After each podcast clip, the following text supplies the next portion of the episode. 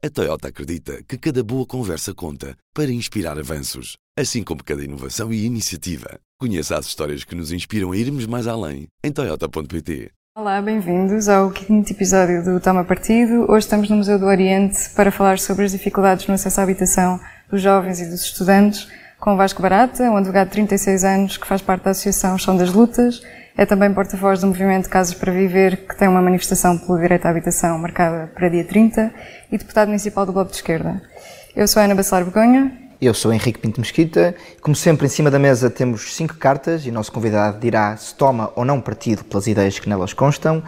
A primeira carta está já pré-determinada e diz o seguinte: Os quartos vagos do Hotel Ritz deviam ser ocupados pelos estudantes. Portanto, agora concordas com esta ideia? Tomas partido por isto? Tome partido, é, acho que, acho que devemos tomar partido, não é? Hum, eu não sei se há quartos vagos no Hotel Ritz, porque o Hotel Ritz sendo um segmento de luxo, nós sabemos que o mais provável é estarem cheios.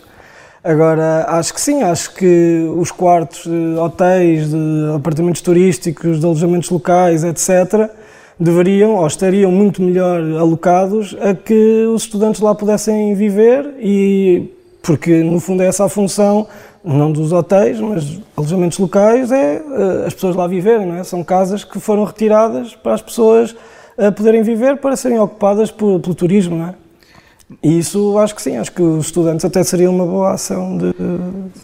Mas não achas que isso encerra um certo ataque à propriedade privada?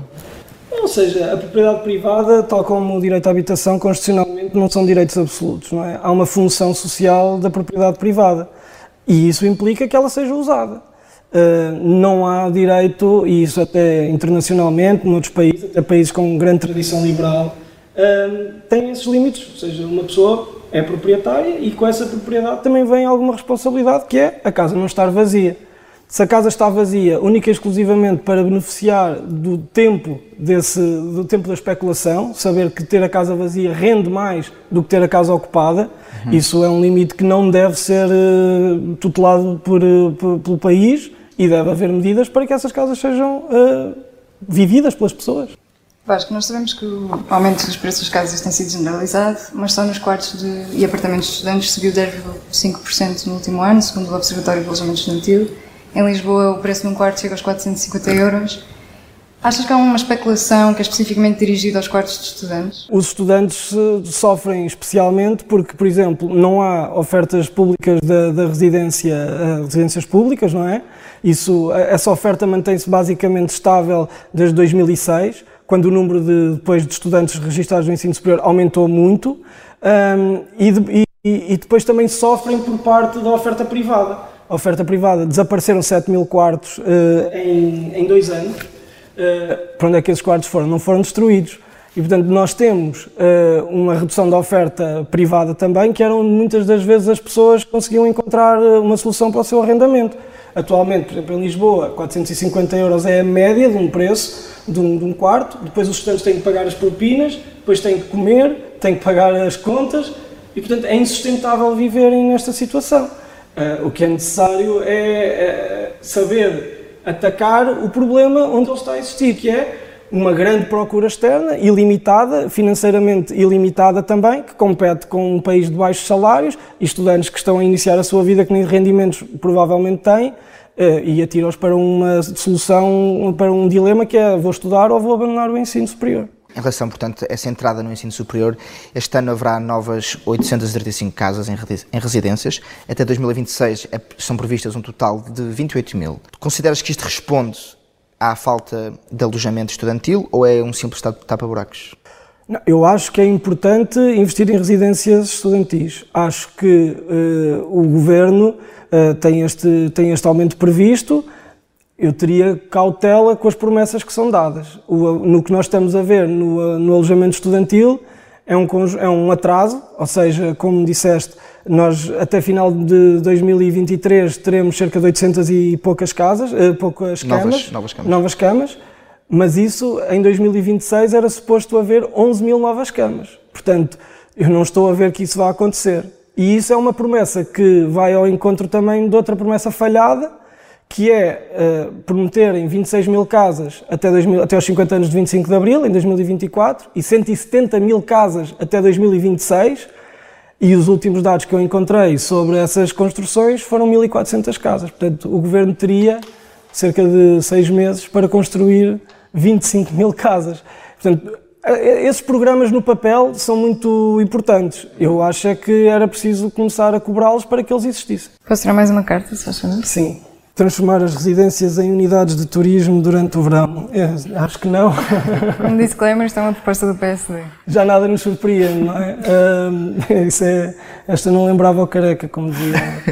Uh, não, não de todo. Ou seja, eu acho que as residências uh, devem servir. As residências, os estudantes têm vida durante, durante o verão e podem querer estar na cidade em que, em que estudam, para estudar, para viver para, para não transformar agora as residências eh, num, num albergue de, de, mais turistas. Eu acho que nós precisamos é de, de ver uh, como é que os estudantes também conseguem viver a cidade e isso exige que as, que as próprias residências durante o verão possam ser vividas pelo, pelos estudantes, porque é a habitação deles, têm coisas a tratar na sua cidade essa visão de que os estudantes uh, estão numa residência apenas para estudar, os estudantes estão para viver e acho que a vida tem que ser vivida. A Marina Gonçalves, Ministra da Habitação, insiste muito que o pacote mais habitação é um pacote conjuntural, é uma resposta conjuntural ao problema da habitação, sendo que está a ser dada uma resposta estrutural desde que, desde que, desde que desde 2016, portanto, desde que o PS está a governar. Em 2016, o PS governava continuamente com o Bloco de Esquerda, o, portanto, o partido que representas na Assembleia Municipal de Lisboa. Pergunto-te, se, porque é que em 2016 o Bloco não agiu dentro do governo ou dentro das dinâmicas de governo, nesse entendimento, para, portanto, trazer a habitação para, o tópico, para um tópico importante? E nos anos seguintes, não é? E nos anos seguintes, não é? Uh, se, formos ver o, se formos ver o histórico, foram apresentadas propostas bastante relevantes e conseguiu-se dar uh, alguns passos muito importantes, desde logo a possibilidade da Lei de Bases da Habitação. Foi nesse, foi nesse período que se constituiu esta lei, que é fundamental, que não existia no país, uh, e que permite agora olhar para a habitação como um verdadeiro direito e não como algo que estava uh, fora dos direitos constitucionais. E isso foi um passo muito importante. Uh, agora, o investimento, o, o, o, investimento do Mais Habitação, o que a Ministra diz, não, ou seja, as respostas são mais do mesmo.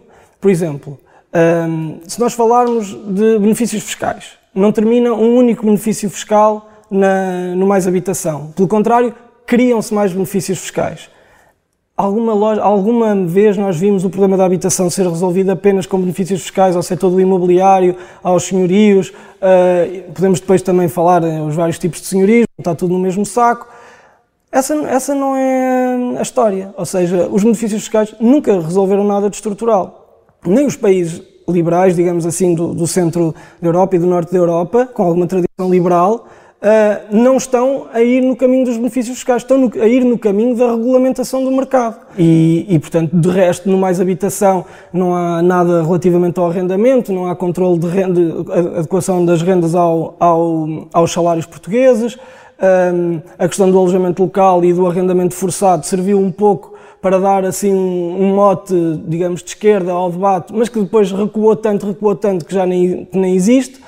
E, portanto, o que nós vemos, eu acho que é o PS, neste caso, preso na sua, uh, no seu pensamento liberal em termos de habitação, que foi o pensamento liberal que sempre teve na história da democracia, uh, e não consegue sair dele, seja o ministro mais de esquerda, seja o ministro mais de direita. O Pedro Nuno Santos dizia que estava a fazer uma revolução em termos de matéria de habitação, e vejam onde é que nós estamos. Acho que no caso de, ainda sobre a mais habitação, há uma série de medidas que Podem beneficiar os jovens, como os limites e os apoios às rendas, um apoio à criação de arrendamento acessível que se vai aplicar ao alojamento estudantil, o Porta 65 vai passar a funcionar todo o ano. Ou seja, isto não é suficiente para responder aos jovens? Eu diria que não será suficiente.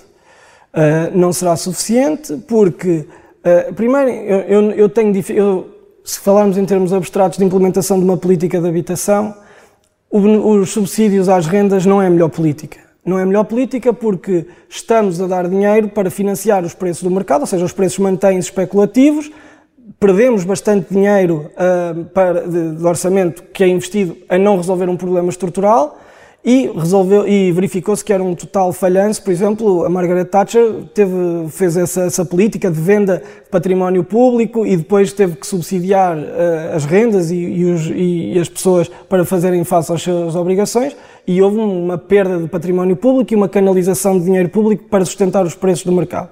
Essa política é errada. Agora, na, na emergência em que as pessoas estão, eu também não consigo ter a insensibilidade de dizer que qualquer dinheiro que venha ajudar uh, que as pessoas o rejeitem ou que isso não deve ser feito, porque as pessoas estão numa situação limite. Limite, não só os jovens, mas os jovens também. Uh, e esse dinheiro, se chega à conta das pessoas, as pessoas que o aproveitem e que, e que o usem. É, é, porque a situação é tão dramática que é isso que eu acho que se deve dizer.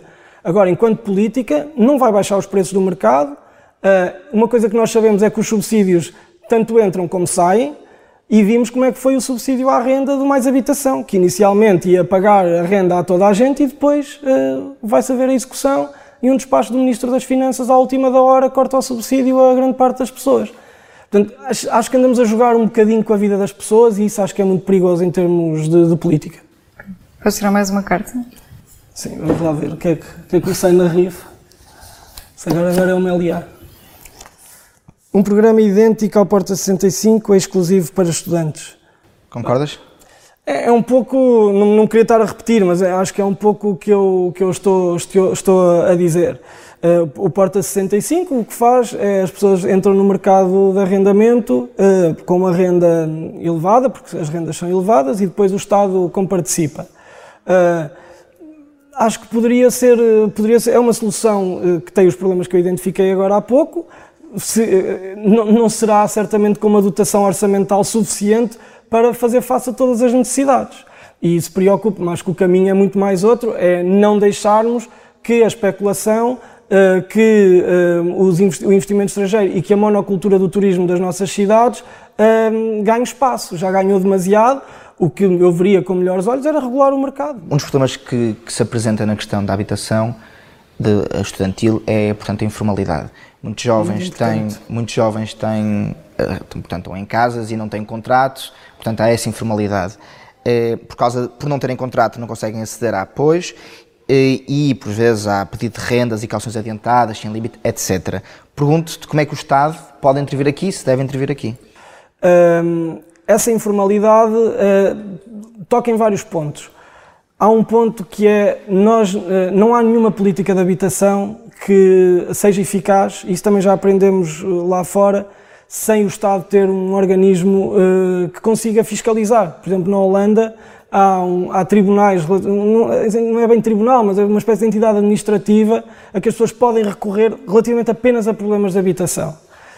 Berlim, por exemplo, em, na Alemanha, Uh, não sei se será uma entidade relativamente apenas a Berlim ou, ou na Alemanha inteira, mas tem uh, mecanismos administrativos fortes de cruzamento de dados, etc., para conseguir uh, fa fazer face à informalidade, neste caso dos alojamentos locais. O Estado tem de intervir nessa matéria. E deu-se um passo importante no, no, governo que, que referiste a seguir a, a 2015, etc.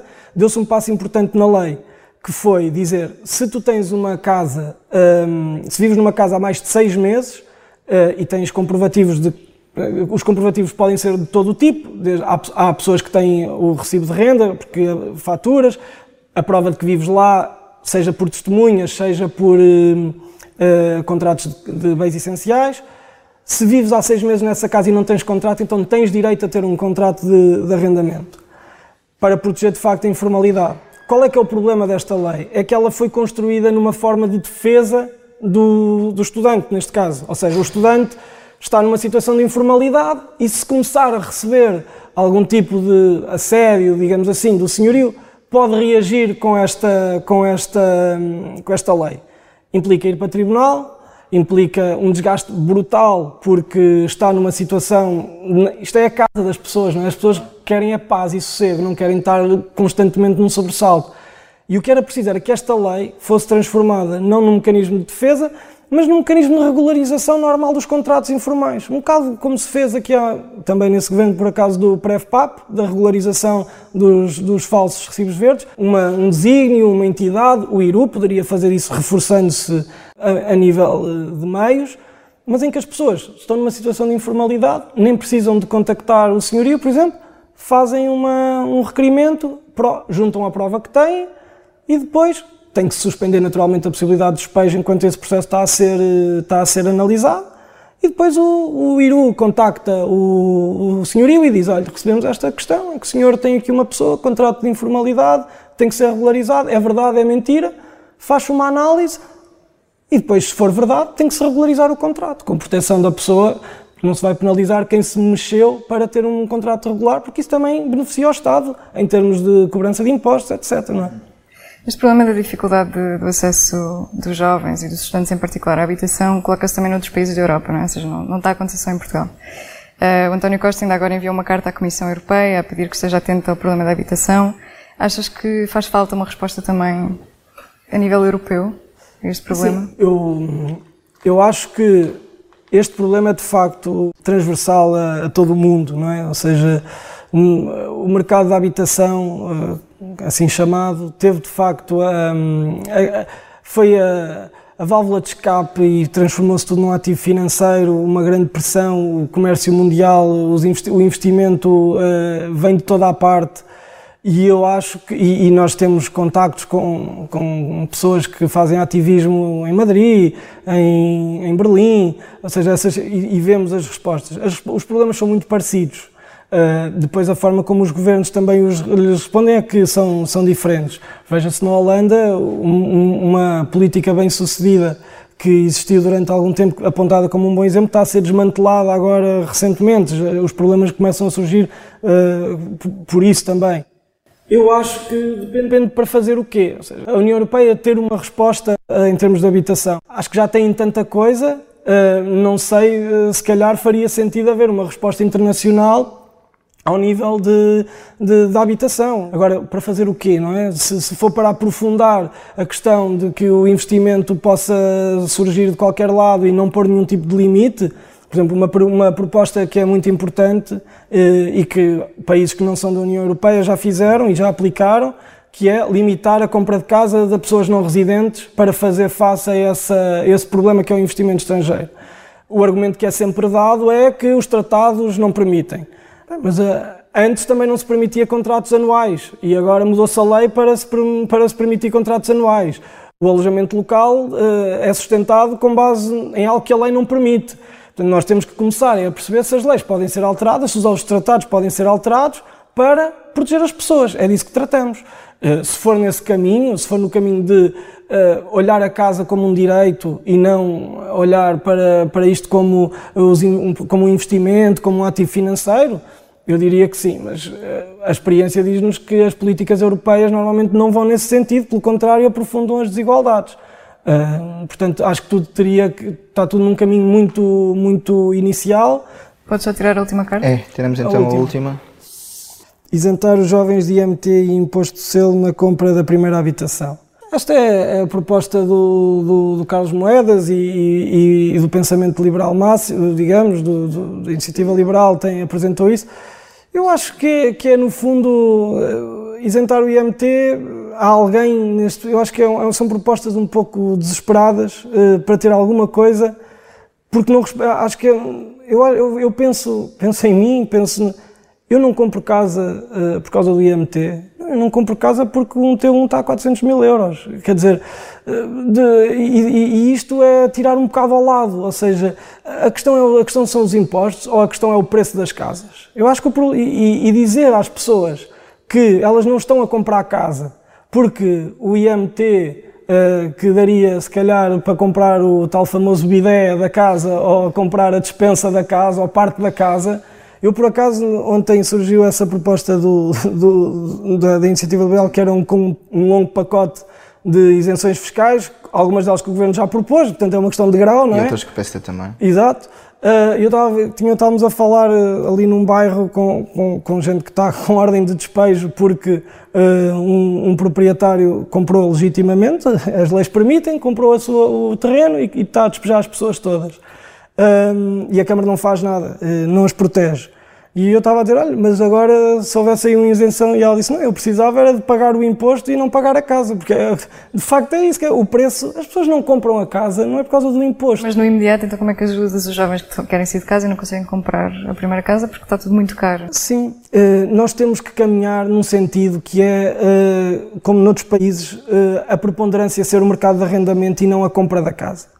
Nós fizemos um erro brutal no pós-25 de Abril, antes também, mas o pós-25 de Abril podia-se ter construído um direito fundamental. Construiu-se um Serviço Nacional de Saúde, construiu-se um sistema público de ensino e não se construiu, uh, construiu-se a Segurança Social e não se construiu um, um pilar de habitação uh, público forte. E, e nós temos que caminhar no sentido. E então toda a política o que se fez foi financiar a banca para que ela emprestasse dinheiro mais barato às pessoas, para as pessoas comprarem casa. E tornámos-nos num país de pequenos proprietários, maioritariamente.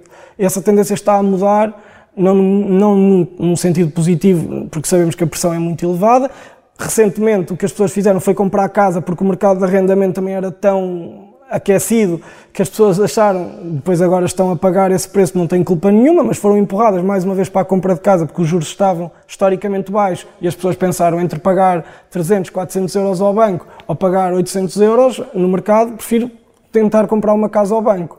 E o que os bancos fizeram foi isso, foi financiar até às vezes pessoas que não que, à margem da lei, ou seja, financiavam 90% do crédito da habitação quando não podiam, só, quando só poderiam financiar 80%. Um, e nós temos de caminhar para inverter este paradigma. Nós não podemos uh, achar que a compra da casa é a solução para aceder à habitação. Tem que haver um mercado de arrendamento também robusto que as pessoas possam aceder. Bom, acho que ficamos por aqui. Obrigada. Não deu para falar da manifestação.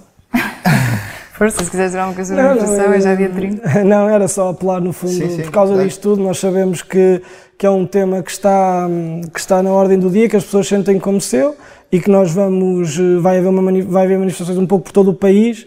A manifestação é dia 30? Dia 30 de setembro é em Lisboa, 15 horas na Alameda, Porto, 15 horas na, na, eh, na Batalha. Nas redes sociais estão todas as outras cidades, já temos confirmação de que Braga, Aveiro, Coimbra, uh, Évora, Faro, pelo menos vão, vai haver uma manifestação nacional pelo direito à habitação e que as pessoas são bem-vindas e que se juntem, que acho que vai ser importante para levarmos isto para a frente. Fica então o apelo. Agora sim, chegamos ao fim deste episódio. Muito obrigado por terem visto e até ao próximo. O público fica no ouvido.